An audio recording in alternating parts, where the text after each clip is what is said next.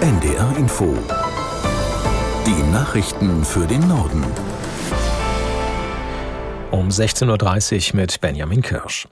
Zwei Wochen nach Beginn des Krieges zwischen Israel und der Hamas haben erste Hilfslieferungen den Gazastreifen erreicht. Ein Konvoi mit 20 Lastwagen passierte den Grenzposten Rafah zwischen Ägypten und Gaza. Aus der NDR Nachrichtenredaktion Martin Seiler. Die Güter seien vom ägyptischen Roten Halbmond und den Vereinten Nationen bereitgestellt worden, so UN-Nothilfekoordinator Griffiths. Er zeigte sich zuversichtlich, dass die Lieferung der Beginn einer dauerhaften Hilfe für die 2,3 Millionen Menschen im Gazastreifen ist.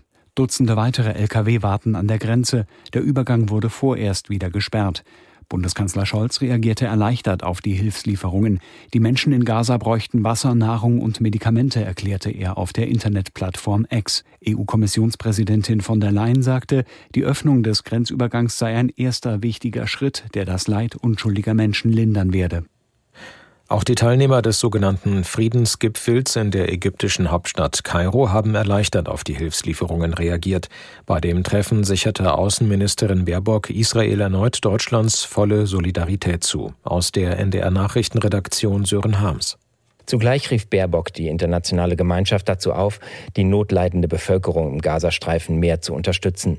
Denn die militant-islamistische Hamas spreche nicht für das palästinensische Volk. Man müsse jederzeit zwischen Terroristen und der Zivilbevölkerung unterscheiden, so die grünen Politikerin. UN-Generalsekretär Guterres forderte eine sofortige humanitäre Waffenruhe. Es sei Zeit zu handeln, um den, so wörtlich, schrecklichen Albtraum des Krieges in Gaza zu beenden. Palästinenser Präsident Abbas sagte, der Strudel der Gewalt in der Region erneuere sich ständig, weil es an Rechten für die Palästinenser mangele. Sein Volk sei wehrlos, werde aber niemals dieses Land verlassen. Bei russischen Luftangriffen auf den Süden der Ukraine hat es örtlichen Behörden zufolge erneut mehrere Tote und Verletzte gegeben. Ziel der Attacken war vor allem die Region Cherson. Auch wesentliche Infrastruktur sei von Raketen getroffen worden, hieß es. Starken Beschuss meldeten auch die Regionen Kharkiv und Donetsk im Osten des Landes, wo es ebenfalls Verletzte gab. Für den Wiederaufbau der Ukraine stellt Deutschland nach DPA-Informationen weitere 200 Millionen Euro zur Verfügung. Das Geld soll in Bildung, die Gesundheits- und Trinkwasserversorgung sowie den städtischen Wiederaufbau fließen. Die Sturmflut an der Ostsee hat vor allem Schleswig-Holstein getroffen. Nach Angaben des Landesfeuerwehrverbands mussten etwa 2000 Menschen vor, vor den Wassermassen in Sicherheit gebracht werden. Schätzungen zufolge sind Schäden in dreistelliger Millionenhöhe entstanden, unter anderem in Flensburg. Oberbürgermeister Geier sagte auf NDR Info, die Stadt habe aber noch Glück im Unglück gehabt. Also entscheidend ist, es gibt keine Personenschäden. Entscheidend ist, es bestand auch nie eine konkrete Lebens- und Leibesgefahr. Das ist natürlich für mich immer die wichtigste Nachricht. Und äh, die Aufräumarbeiten gehen gut voran und am Ende muss man eben sehen, was tatsächlich für ein Schaden entstanden ist. Der wird beträchtlich sein, aber wenn ich mir zum Beispiel anschaue, auch im gesamten Hafenbereich, da sind wir doch deutlich besser davon gekommen als andere Kommunen und Kreise jetzt auch im Lande. Flensburgs Oberbürgermeister Geier.